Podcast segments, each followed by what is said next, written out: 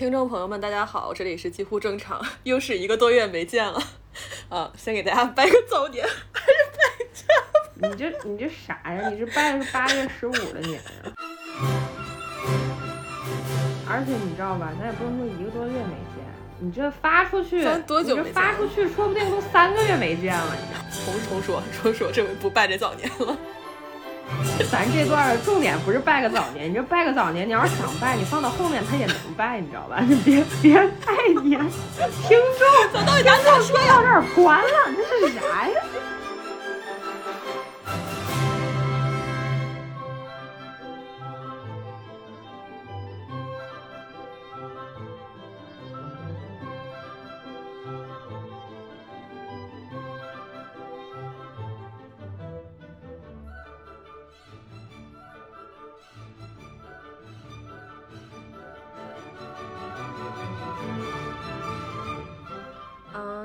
欢迎收听几乎正常。嗯，我们这一期呢，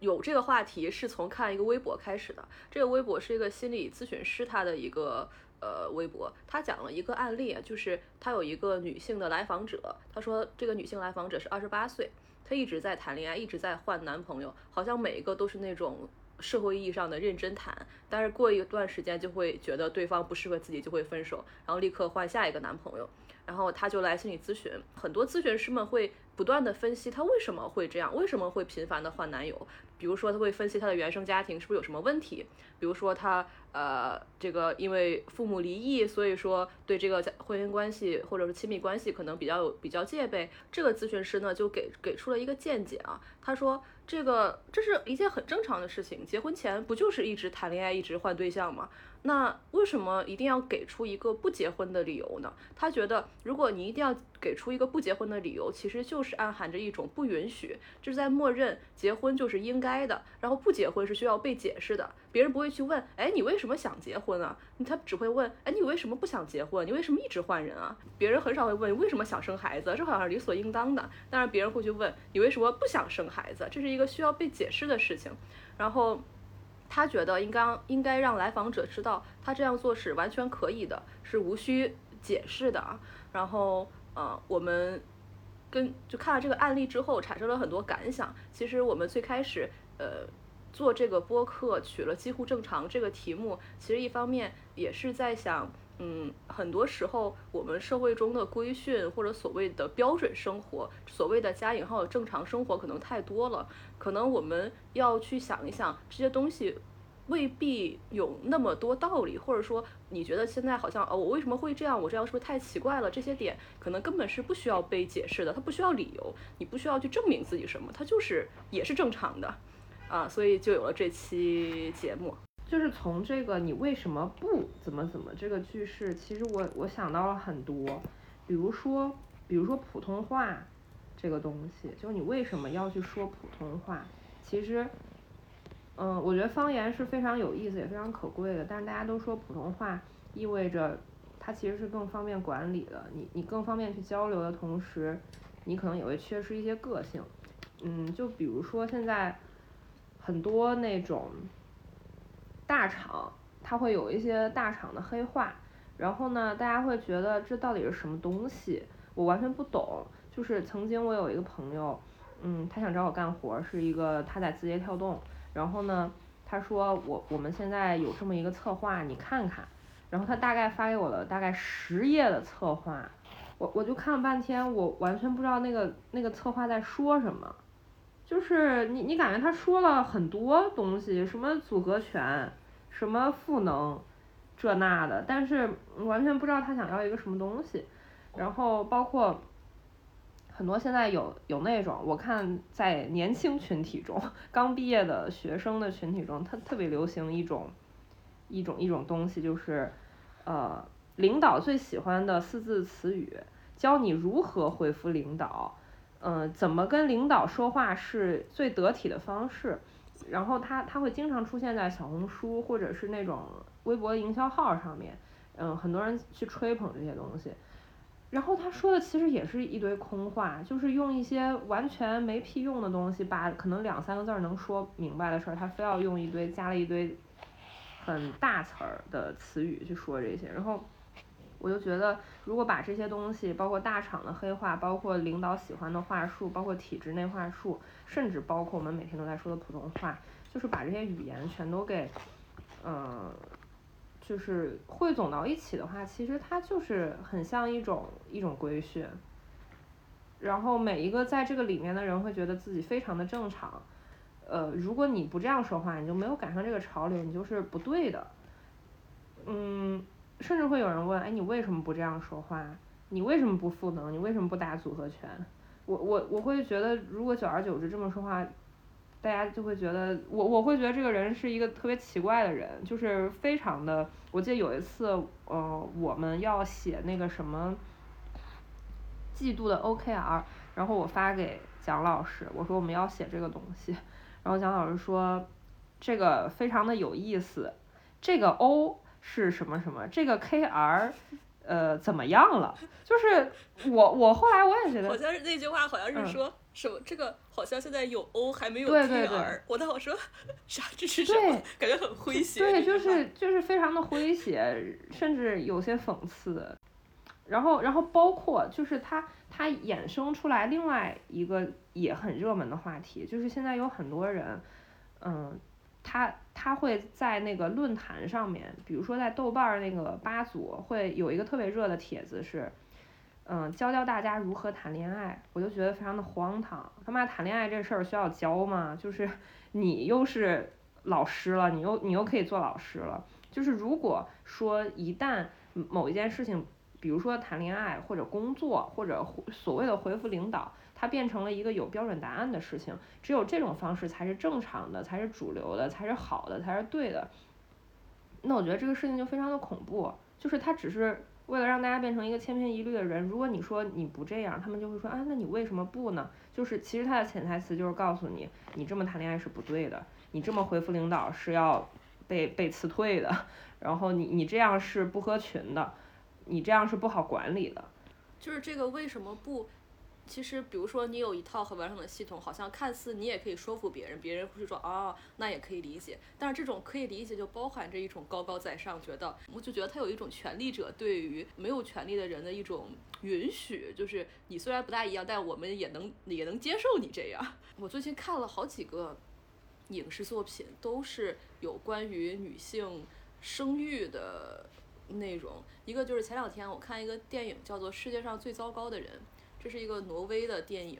然后这个里面的女主角呢是一个三十岁的女性，有有很多东西啊，对我们中国观众看来已经是非常值得羡慕了。比如说她最开始是学医的，然后学了几年，觉觉得嗯学医不适合我，我要去做心，我我关心的是人类的感情和精神，所以我要去做心理医生。她父母就说挺好的，你去吧。然后做了心理心理医生，学了几年，突然又觉得。嗯，不，我我对摄影更感兴趣。我是一个非常视觉化的人。又跟妈妈说我想去学拍照，然后我妈妈就说那挺好，你自己想学就去吧。然后一直到了三十岁，他也没有做什么，然后但是一直在尝试各种不同的事情。他在一个书店工作，也能维持一种比较朴素的正常的生活。嗯，然后他在奥斯陆呢遇到了一个比他年长一些的男朋友，两个人非常相爱，感情也很好。她跟男朋友出去会有一些。问题，比如说她男朋友的朋友都是成家了，可能有孩子，会有一些家庭活动，然后看到别人的孩子，她其实无法参与和孩子们的互动，也没有办法，就是她并不渴望这种生活。那天晚上，她跟她男朋友发生了一一起呃一次争吵，就是这个男朋友说想就想问他你为什么不你是不想生孩子吗？他说或许有一天我觉得我早晚可能也是会想生的，但说那你为什么不想生？你说你早晚可能会想生，为什么不是现在？你到底在等什么？就就是他这个话就完全 match 上了刚才那个微博上说的这一点，嗯，那你在等什么？你为什么说那我想生孩子这件事儿好像是一个本能，就是我就想生孩子，我不想生孩子，你就要给出很多一定要有足够有说服力的借口，比如说我就是生理上不能生育，比如说我是个同性恋，比如说我怎么样，一定要有一个很强的借口。呃，那个男朋友还说一句话叫，很多人都没活明白就生孩子了呀。那，所以呢，所以呢，如果他现在感到不想生，就是不想生。当时那微博里面那个呃心理咨询师就说，你你让很多他很多很多来访者其实来心理咨询的目的，其实就是想确认自己是不是奇怪的，是不是所谓的不正常的。如果这个确认完成了，这个个案其实也就结束了。就是嗯，可能我们以为很正常的生活，这里面包括了。呃，我们要读大学，要努力的进入，然后去找一个体面的工作，或者是谈恋爱一定要有是要有结果的，要以婚姻为导向的，或者甚至是小到谈恋爱一定要某种仪式感，或者一定要呃给彼此的给给对方自己的手机密码，有很多的所谓的。流行话术或者说社会标准，天天非要来指导你的生活。很多时候，我会觉得大家可能很多在困扰的问题，可能这些问题本来不存在。你是看到了这些社会就是流行话术，或者看到了这些规训，看到了这些标语，才硬生生的给你创造出了这个问题，然后你再为此困扰。如果你能跳出来，你跳到上一层菜单上，你可能根本就可以把这个问题消除。很多时候，大家被这些外部制定的东西给框死了。那到底是谁来制定这个所谓的正常的呢？可能就是某种权利者，可能是政府，可能是官方，可能是商业。对，包括很多人，他他会觉得爱就一定是从一而终的，他一定是永恒的。我一定要跟我的初恋走一辈子。当然，现在可能不会有这么这么多人这么说啦，就是之前会有很多这种偶像剧会给你灌输这种想法，就啊，你一定要跟什么高中谈恋爱的人、大学谈恋爱的人，你的青梅竹马，这就是你你的唯一。然后包括你，如果你喜欢一个人，你跟他在一块儿了，你们就一定要互相记得各种节日，然后你们一定要互送礼物。如果你不记得或者他不记得，说明你不爱了或者他不爱了。然后包括，难道爱一定是忠诚的吗？就为什么爱要跟忠诚放在一起呢？就是爱为什么要跟任何一个形容词或者一个名词放在一起呢？爱就是爱而已啊，就是。他哪怕只有一秒钟，他哪怕你同时爱了一万个人，那难道说，或者说你难道你就你你可能觉得你你再不相信人性了？你遇到了一个真的很蠢的人，你甚至后悔跟他在一起了，那你当下发生的那个瞬间，那难道就不是爱了吗？你当下那个冲动，难道就不是爱了吗？就是我觉得爱它是一个非常简单的事情，嗯，如果它有很多定义，就。真的是在微博跟小红书上看到很多人，他们会去列一个表格，去说我们家有多少资产，对方有多少资产，我妈干嘛的，他爸干嘛的，然后我什么学历，他什么学历，甚至我多高，什么体重，就是我我是一个一六五的人，按理应该配一个一八零的人，但是他没到一八零，他比一八零多了一厘米，这是不是不是很融洽？就是当然这只是一个夸张的说法，就是为什么要给？爱这么多的限定条件，我觉得这个可能就是一些，这这不是你的本能，这是别人告诉你的，这是流行叙事告诉你的。包括我们刚才说，嗯，就是很多关于正常的、正确的，它的定义其实是非常不对等的，非常权力性的，甚至包括健康这个词。如果你达到了某些指标，你就是健康的吗？不一定，或者说你没有达到某些指标，但是你感觉还挺舒服的。当然，我说的这个不是医学或者生理学上的，我只是说你的个人的一个标准，就是那难道你就是不健康的吗？就是我觉得健康、正常和呃，甚至甚至所有的这些看起来很好、很正确的这些词，嗯，他们都是很很凝视性的，就是它是非常俯视的。嗯，刚才那个蒋老师提到的那个心理咨询师微博，就是很多人去做心理咨询的时候，他会呃问，或者说他自己心里会有一个感觉，我这样是不是不太正常？我这么做是不是不对？我是不是呃抑郁了？呃，因为我我们第一期节目就说的是抑郁，所以我突然又想到这个事情了，就是我是不是抑郁了？我是不是双向了？我是不是？不对劲儿了，我是不是生病了？或者说，嗯，他是不是 PUA 我了？他是不是一个控制狂？他是不是对我在搞一些什么煤气灯效应？就是呃，但是有一个标准，就是心理咨询师就是一个一个正常的，就是一个好的一个怎么说？一个受过标准训练的心理咨询师，他不会轻易去给人下定义，说你现在就是抑郁症了，或者说你就是被精神虐待了，或者是他就是一个控制狂，他这是在 PUA 你，他他不会去轻易的这么说，嗯，因为心理学教材上虽然会给很多人各种各样的，就是很多状态、症状一些。很精确的定义，说他这是怎么怎么着，那是怎么怎么着。但是呢，如果在实实际的临床临床操作里面，他其实不会那么轻易的给人下定义的，因为下定义意味着不负责任。所以，与其去在经常去想说我这样是不是不对，我是不是不正常，我是不是跟别人不一样，呃，我是不是抑郁了，或者他是不是精神虐待我，这个人是不是我老板想 PUA 我。你与其去对对号入座，其实我我觉得啊，我觉得更好的方式可能是去想一想这个情况下我有没有不舒服。如果我不舒服了，是为什么不舒服？也可以去想想为什么我不愿意这样，或者说为什么我愿意这样，就是去以自己的实际感受为出发点，而不是说我现在网上给了我一个标准，我就马上去对号入座。网上说你你要是这三十条你中了五条，你就是没跑了，你绝对抑郁症，你你就觉得慌了，今天就世界完蛋了，就我觉得这样是其实是对自己非常不负责任的，因为每一个人的情况都非常的复杂。你刚才说一个就是关于婚恋市场上的匹配不匹配的这个问题，呃，我觉得特别这个是特别有趣的一个点，我前两天。不跟你讲过，就是我在咖啡馆的时候偷听旁边 一桌人说话，嗯，这两个人应该是从事就是相亲那种机构里面的红娘职位的，但是他们是一男一女啊，就但是他们的职位应该叫引号叫红娘，然后嗯，他们两个就在探聊彼此的客户，可能要 match 彼此的客户之类的，然后我就听那个这个男的就开始应该在讲一个呃三十多岁的。三十到四十岁左右的一个女的，这个女性应该是离了婚有孩子，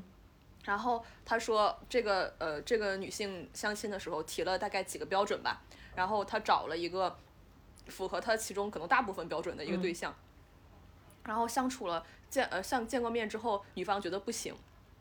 然后他就他就发表了一一。一通言论，意思就是说啊，那你自己就是这样一个条件了，你就是呃，也也三十多岁了，还有个孩子，还离过婚，那你这差不多都可以了，就是你还这要求这么高干什么？这让我想起来之前我们那个挨骂那些，他就说，好像在国内三十多岁，你如果离过婚的话，别人只能给你介绍一个离过婚的，如果给你介绍一个没结过婚的，好像这就是，呃。就就就太不合常理了，似的。然后或者说，如果说你哪怕就算你你给你介绍了一个，你找了一个离过婚但是没孩子的，好像大家也会期待着理论上你得再生一个孩子以巩固这段婚姻。呃，就是，然后然后他们两个还打电话，应该是给另外一个人相亲吧。然后那个女的就一直在提示他，哎呀，对方是个古筝老师，很有气质的，然后是那个在上海落户了，还买了房子，就是。在这个市场上，人其实是一个，嗯，物品，就非非人化的一个，对，它是一个物品。你你怎么样了，加几分儿？你怎么样了，少几分儿？然后你这样子配一个这个条件的，对你来说太绰绰有余了。你赶紧像捡个宝似的，你赶紧那个好好供着吧。如果是你是这个条件，你就只能配你的，你就只能配得上那样那样条件，你还图啥呀？就是那种。对呀，这就这就很奇怪。人的感情是没办法这样论斤论两卖的，它是不能计算的。而且人的价值它是不能根据物质世界来计算的。一个人可以，嗯，没有什么，没房也没车，也没有取得太大成就，但是他是一个非常好的人，非常在，比如说很多东西都可以是非常，比如说这个人是一个非常有非常丰富精神世界的人，这个人是非常有趣的一个人，这个人是很有耐心的，很 nice，很有共情能力的一个人，这个人是尊重他人的一个人。难道这些？不能代表他是一个非常好的一个对象吗？你不能爱上他这些东西吗？你只能，呃，就是去找一个某种，呃，用某种标尺去去衡量对方吗？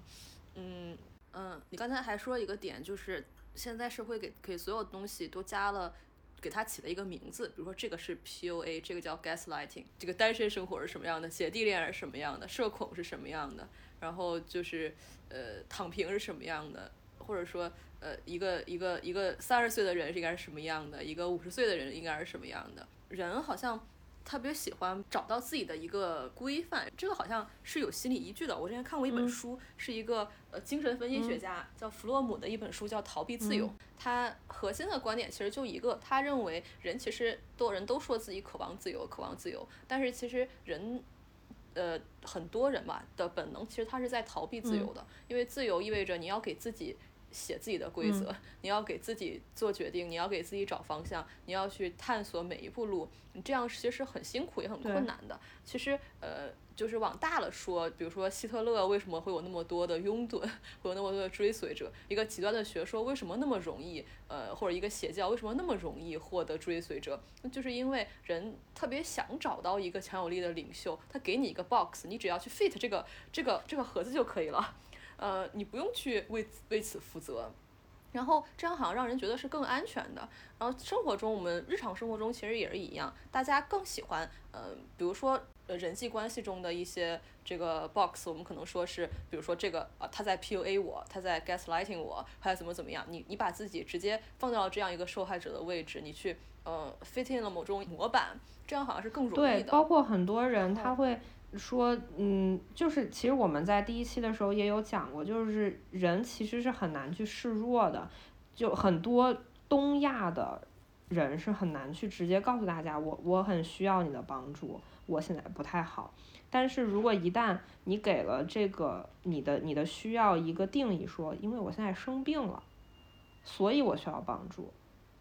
我有这么一些症状，我是一个抑郁症患者，所以我需要帮助。那大家好像就理所应当了，就是也是你给了自己一个框架，说你就在这个框架里面，你是可以示弱的，你就是弱了。现在你你是很你这样才是你不示弱你就不正常了，大家才去理所应当的去表达自己。所以我我觉得这个也是适配你刚才说的那个，给大家一个给大家一个盒子或者一个框架，然后往往里面把自己放在那个里面去对号入座。其实也是说自己本身是很害怕去，呃，跟别人不一样，或者很害怕去负这个责任。但是，一旦给了你一个前提、一个条件，你就才能理所应当的去做你自己愿意做的事情。其实我觉得是不用的，你想做任何事情都可以做，即使没有那个盒子，你可以自己创造一个你自己的盒子。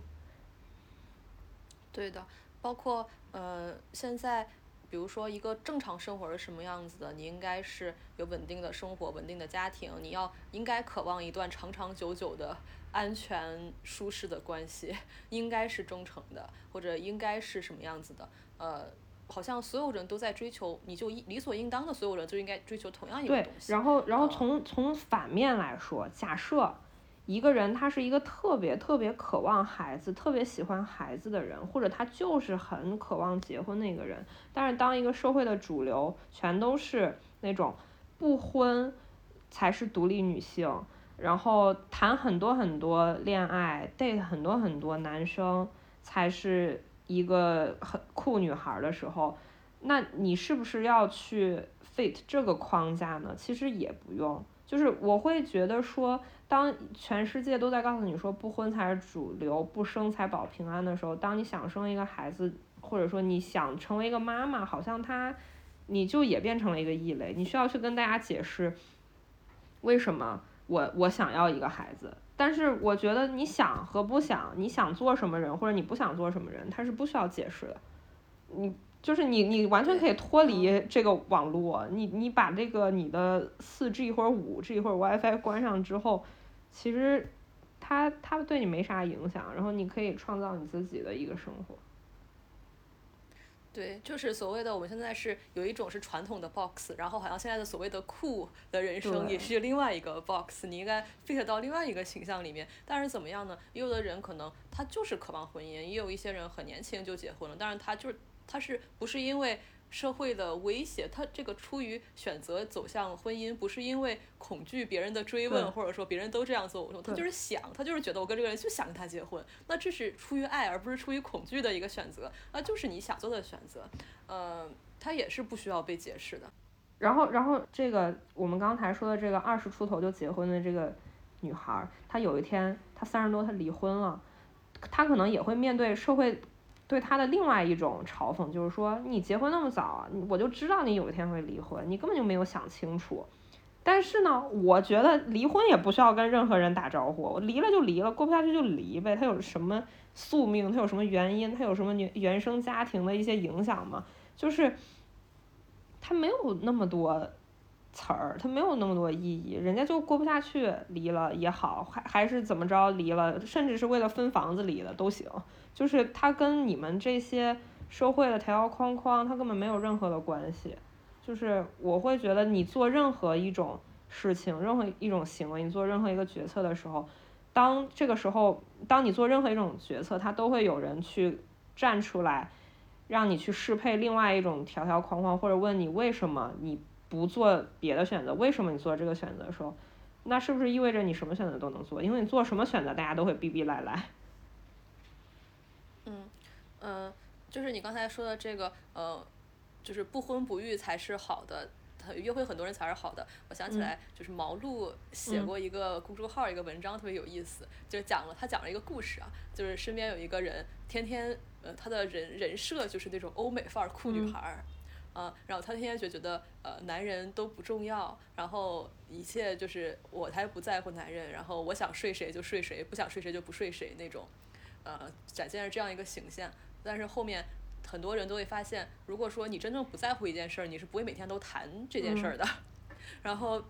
他后来有一天呢，遇到了一个男的，这个男的就是不愿意跟他上床，这个男的就是不想跟他发生任何关系，他觉得很受很受挫，一直在受打击。然后，然后他就是就开始剖析内心嘛，就是觉得她好像是为了表演出一个所谓的酷女孩的样子，然后才去就是表现成这样。但是可能他内心他。本来的渴望，我们在这个社会传统生活就是长大，他有这种传统的渴望是非常正常的一件事儿。他还是渴望一个好的这个关系。他可能他表现出来说，呃，我什么都不 care，其实反而是需要很多这种约会的这种认可，在认可自己的魅力。就是她可能也陷入了另外一套枷锁，就是现在流行话术的一种酷女孩或者女女性主义者应该有的样子的一个枷锁，嗯。包括我看那个乔麦的微博，很多那个人讲了自己的一些问题或者困扰之后，下面都会人说啊，就是啊，你这就是什么呃，还是搞钱最重要啊，或者男人都是这样子的呀，或者是呃，你这样子肯定对对自我还是不够坚定啊，那很正常啊。我们的生活，我们从小生长在生长在这样的土壤下，都是这样，我们都是在。走在一个路上，你会有一些矛盾，或者说你想的东西，但是遇到一个现实的诱惑，你又觉得很软弱，这是很正常的事儿。嗯，就是他，我们不应该觉得人没有办没有必要就是自我责备，也没有必要别人也没有必要去责备他，甚至也没有立场去责备他。嗯，包括所有的事情，包括我们以前聊过这个，呃，就是我们讲说三十五岁以以上那个那一期。三十五岁的那一期，就是说那个可能多边关系也是一个正常的关系，一个好的关系可能未必就是一对一的，或者长久的一定的长久的价值一定高于一夜情的价值，也是也不一定，可能呃有的人他就是一个。多边关系，他的恋爱的状态，他就是多边的，就像有的人他就是喜欢同性一样，他是不需要被解释的。他可能呃有一天大家不会再问你为什么喜欢同性呀，然后或者说你呃你你从你从什么时候开始，你什么时候什么时候觉得自己不一样的，你你开始提出这个疑问，你不会问一个直人说，你不会问一个异性恋者说，啊你什么时候开始喜欢异性的？你为什么喜欢异性啊？你当时当你区别对待的时候，它其实就是呃一个某种意义上的一种启示吧，可以说。嗯，就是你你刚才说的那个，呃，就是女性主义者这一趴，我我想补充，就是关于，就是大家总是说什么才是对的，你这个到底是不是真女权？你这个到底是是不是正确的女性主义？然后那我就想到了一些问题，如果你们非要去定义什么才是正确的，什么才是对的女性主义的话，那。不做所谓的婚驴，她就是女性主义，她就是独立女性了吗？她那独立女性又怎么定义呢？独立女性是不是就根本就不能谈恋爱？她一谈恋爱，她就很有可能恋爱脑啊，她就不赚钱了呀，她不搞钱了，她就不是独立女性了，是不是要开除这个独立女性的性级？然后，然后那那那是不是说一个独立女性或者一个女性主义者，一个非常牛逼的女性主义者，一个完美的女性主义者，就必须得靠自己？她要是借别人的一块砖蹬一蹬，她就不够完美，她就有瑕疵了。那靠自己又怎么定义，对吧？如果假设她这个命里她有贵人相助，那她不是靠自己了，那她完全也不是独立女性了，对吧？然后我就发现，如果你去真的去问这些问题，你发现你没有办法回答，这因为这些问题都很很很无解、很蠢，这些问题根本就不是问题。就是如果发现你发现这个问题你回答不上来的时候，其实可能就是你这问题问的不太对。你为啥要问的？就是你不需要给他一个定义。就是我我身边有很多女孩儿，她们甚至都不会觉得自己是女性。主义，或者说是她是一个女性主义者啊，他他是一个非常女权的人。当然也有很多男生啊，就是他们不会去定义这些，但是他们做的事情，你也会觉得有的时候他们做的，哎，好像很先进；有的时候你又觉得好像有点传统。但我觉得这就是人啊，人就是非常复杂的，而且每一个人的这种这种想的事情跟他们接受事物的程度是不一样的。嗯，如果你非要有一个一百分的完美的一个定义。这个盒子你去套的话，你发现它就是套娃，你根本就没有办法解释，因为你定义到最后会发现这个东西是无解的，所以我觉得就别定义了，你就是你觉得你是你就是，别人如果说你不是，那别人话他有那么多意义吗？好像也没有。嗯，就我又想起来前两天我在微博上刷到一个那个《傲骨贤妻》里面一个截图。里面那个 Diane 这个角色，他是一个这个律所里面的老板嘛，现在就是在这个剧里面已经是老板了，也是很大的一个合伙人。然后呢，他的后辈，然后呃有一个机会，但是这个机会可能是一个位高权重的男性喜欢他，或者是因为就是因为她是女的，所以就是就是政治更政治正确，显得更好看，所以才给了他这样一个机会。然后那个人就觉得很纠结，要不要就就是接受这个机会。Diane 说，当年我在这个律所，我年轻的时候。我成为了一个合伙人的唯一的原因就是这个合伙这个他们需要一个女的当招牌，看上去感觉好像我们更拥抱、更自由、更更更这个左派之类的。然后那我就毫不犹豫了，拿到了这个机会，所以我才有今天，才有了后面的发展。就是可能你你不用去想这个东西是为什么，你不管你是靠婚姻，或者是就是就是因为你女性身份，所以现在是政治上便利。或者说，呃，你就是靠什么？你靠什么都行。对，你有啥用啥，没有什么问题的。呃，我觉得人可能需需要一种安全感，就这个安全感就来自于，呃，我不是一个奇怪的人。我我觉得和大家差不多这件事儿是，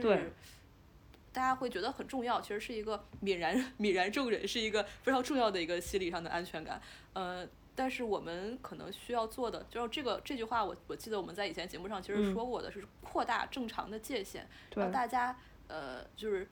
都成为正常人，呃，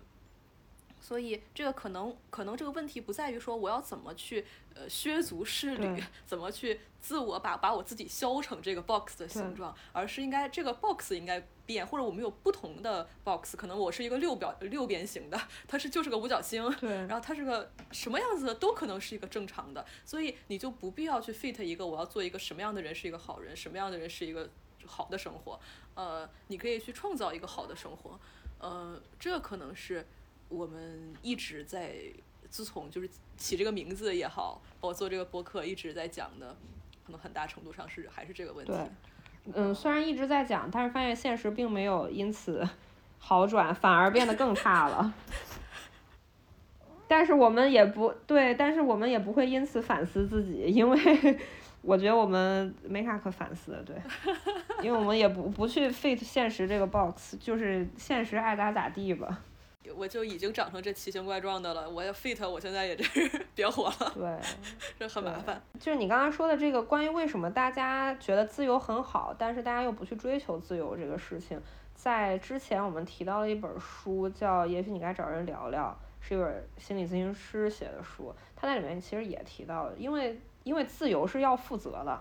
你你要自由了，那那你可能承受不了，就是自由意味着它不是说结果一定是好的，它也可能很很糟，然后你也没有办法预料说你要了这个自由之后，它能给你带来什么，因为你是没有办法预测未来的。很多人会害怕那个未来，然后害怕自己对自己负责任，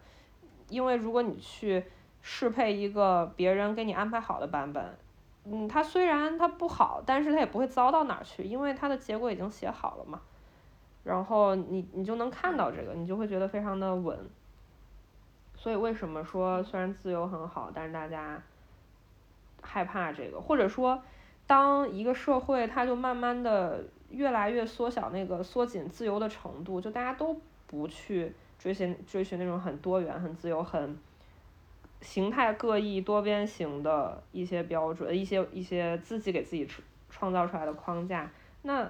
可能是不是说这个社会也在害怕自由带来的后果？就是因为自由是没法控制的。是的，呃，我比如说婚姻制度为什么 一定要是一夫一妻制？它它婚姻制度不是爱情的制度，它是社会的制度，它包括了税收，包括了房产，包括了生育。包括了一切，它是一个社会规定的制度，它是一个政治性的东西，它可能不是一个呃人性的东西，嗯，然后不呃这个这个这一段就是刚才你说那个这本书里面讲的，我记得很清楚，因为我前两天还看过这一段，就是这个女咨询师她自己不是也去做心理咨询吗，嗯，她发现自己会问她。她在观察自己的时候，发现自己会问一些非常傻的问题，比如说一一台冰箱用了十年之后坏掉是正常的吗？我应该留着它还是修一下？然后你我该给我儿子选这个学校还是那个学校？然后他的心理咨询师说了一个很我觉得很有智慧的回答，他说，嗯，我认为如果你能想清楚为什么这个抉择对你来说这么艰难，你才能从这个思考中获益。呃，他自己其实也知道这个东西，他百度更好，是吧？上网查查。这个我这个东西换还是不换？他就发现，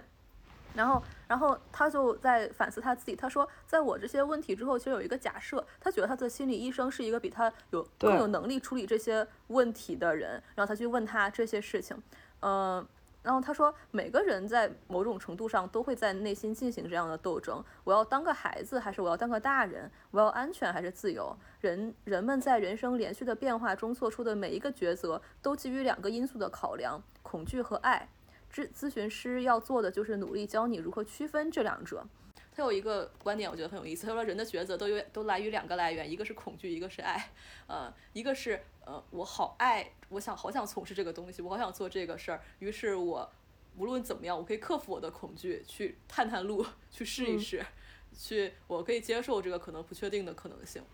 然后还有一种可能是恐惧，就是我害怕，呃，我失败了怎么办？或者别人都怎么怎么样，我把我被落下了怎么办？或者说，呃，以后。出现了问题，应对不了怎么办？那我自己可能是希望我生活中做的决定更多的是出于爱，而不是出于恐惧，因为我觉得不然的话你就很被动。对，你的选项不是你自己主动选的，而是说很被动的选出来的。然后往往大家会在几个坏的选项里面纠结，在一个几个不够好的选项里面纠结。然后包括你是在婚恋中，你看乔麦那些微博都是啊，这个人好差呀，这个有这个这个问题，那个那个问题，但是我怕我以后找不到更好的了，呃。然后，就如果如果两个选项你挑不出来的话，说明这两个选项都不好。对，可能呃，他俩都是不够好的。你可能把这个纠结的时间，会应该花在去创造一个更好的选项，可能会有奇迹发生，会有更多的转折，会有更多的你意想不到的事情发生。对，然后我我我又突然想起来一个，我又想想起来另外一个话题，也是我前两天在想的事情。然后跟我们今天这个主题也蛮相关的，很多人会给人一些祝福，或者说是给人加油鼓劲儿的时候说啊，你要快乐起来呀，你要赶紧好起来呀，你一定要幸福呀，就是会有很多这样的，久而久之呢，大家就会，嗯，心里可能会有一个一个误区，就是说如果我不快乐，我不幸福，我不高兴，那就是不对的。我觉得这种想法可能。不太合适，对，很很卑微，很卑微，很卑微的说一下，我觉得这种想法不太合适。就是，嗯，大家会说我要做一个快乐的人，我要做一个有钱人，我要做一个万事顺意的人，我要做一个总是赢的人。我觉得这些想法就是它是不可能实现的，它没有办法实现。而且如果你一定说要说，如果你你给自己内心是我我不会输，我一定要赢，我每一把都要赢，或者说我要一直快乐，我我要成为一个有钱人。如果这个是你的人生目标的话，我会觉得会对自己非常苛刻。就是它其实也是一个不可能实现的一个 box，然后你自己去 fit 这个框架，你就你会觉得很，你就是在削足适履，因为所有这些东西，包括快乐、幸福、万事顺意，做一个有钱人总是赢，这些东西都是顺带的，它不是说这件事情一定会发生，它也不是你这个旅途的目标，它也不是终点。哦，我想起来，就是那个电影。不要抬头那个电影，嗯嗯嗯嗯，就是他讲的那个呃，中间里面有一个富商嘛，就是一个一个手机的一个品牌的一个创始人一个角色，他有一个手机发布会，中间有一段特别讽刺，我觉得特别有意思。他说这个手手机有有一个新手机有个功能啊，就是如果他会观测你的心情，比如说你今天心情不好，他立刻会给你弹出来，比如说小动物搞笑视频，对对，或者说。直接给你配饰，附近一百不能两五百米内有几个心理咨询室，你立刻可以解决你的不快乐的问题。嗯 嗯，这就是我们当代社会的一个倾向，就是觉得呃快乐一定是好的，对，就生活就应该是像可乐一样的泡泡糖。然后呃，那你所有不快乐的事情，或者你觉得呃没有那么立即的感到快乐的事儿，它都应该是不正确的。它就是有问题，需要被消除的。如果我最近心情不好，或者我最近陷入了某种沉思，那可能是我的自我在发展，可能是我我在进行这个思考也是有益的。但是呃，别人就会觉得啊，你干点别的，转移一下注意力，你去这个 玩一玩，或者你要怎么样，你要治好你的这个忧虑。但这个忧虑有什么问题呢？然后一旦你有什么，好像还有很多人对于心理咨询或者说精神科吧，会有一些。期待就会觉得我就是最近不开心，我失恋了，我难受，你给我开个药，我吃完我就开心了。或者说我最近有一个问题解决不了，我要找心理咨询师来咨询一下，你帮你帮我选选，我选这个还是选那个呀？对，其实根本不是，你要想的是心理咨询师说你为什么，他要想的是你为什么会在此纠结，你你是有什么样的心理构成，或者说你要什么样的原因，你究竟想要什么，你为什么会产生这个问题，你为什么这么难以放手，或者说呃，这药物可能是一些辅助性的治疗，但是他心理咨询更多的是让你想我为什么会这样，然后。这个成因是什么？如果说我觉得这是个问题，我自己想对此进行一些更改，我想变成一个，那我我可以怎么做？我可以进行什么样的反思或者什么样的计划？这是你自己决定的吧？可能。我觉得心理咨询它的，它其实它的目的并不是要帮人解决问题，它就是想要最后让你相信你的这样的方式是非常正常的。对，我看那个，就这个书里面那个女咨询师也讲，说她有一个来访者说，我现在就是我的女朋友说要跟我结婚，我给你一个月内四次 section，你能不能呃四次四次咨询，你能不能帮我解决？我到底要不要跟他结婚？然后然后他说他觉得他他不能保证，然后过过几天那个来访者打电话说，我决定去别的地方接受治疗了，治疗了，因为那个咨询者说他保证让我在四次的咨询中那个最后解决这个问题。啊，是的，是的，现在有很多那种，就是非常快餐的那种，包括我在微博上看到也有很多这样的广告，就是说，如果说你有一些心理问题啊，或者是你觉得你最近不太开心啊，你想要找人说说话，或者找一些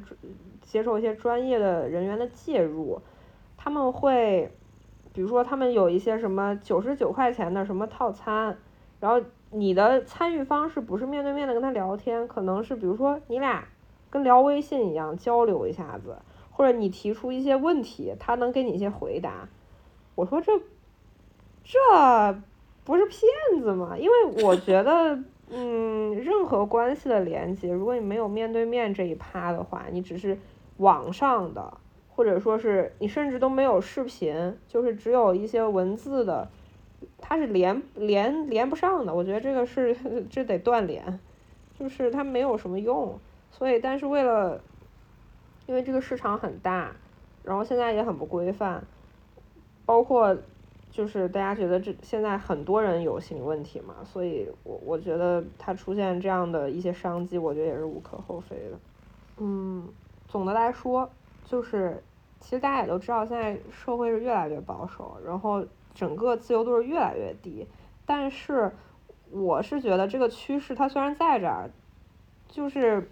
它就跟炒股一样，你知道吧？它大盘它再跌，它有的股票它他妈就是红，你也不知道为啥。就是我就希望大家都能做那个大盘不管怎么跌你都能红的那个股票。你可以创造出来自己的奇迹，你可以创造自己的生活方式、恋爱方式、说话方式。你可以让别人去 fit 你，你不要去 fit 别人那些乌七八糟、胡溜八扯的那些条条框框，好吧？希望大家觉得自己都很正常，你真的很正常，你要相信你很正常。稳。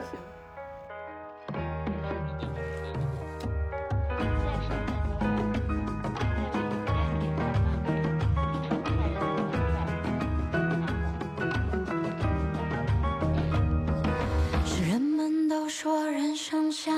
烟花般灿烂，抓紧快活，别去琢磨多自然。啊，朋友们总叫我别太纠结，太敏感，越是敏感越是难看，怎么办？时间是海，欲望是船，哪里才是我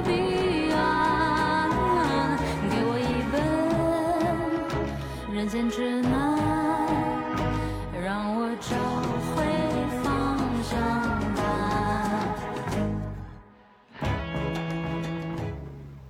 我先插播一下啊，我先插播一下，我发现咱俩呀，这正经录节目的时候，真是屁都放不出来一个，然后说话还贼鸡巴做作，然后一到吐槽骂人的时候，跟你说，声音立马低沉，然后思路非常清晰。哈哈哈哈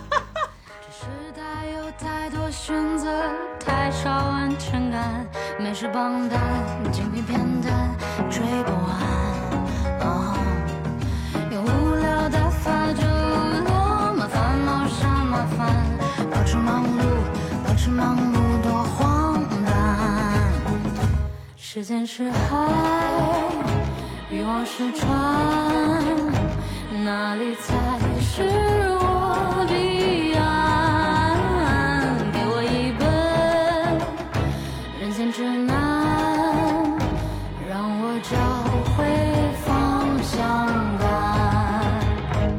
谁夺得光？这一路的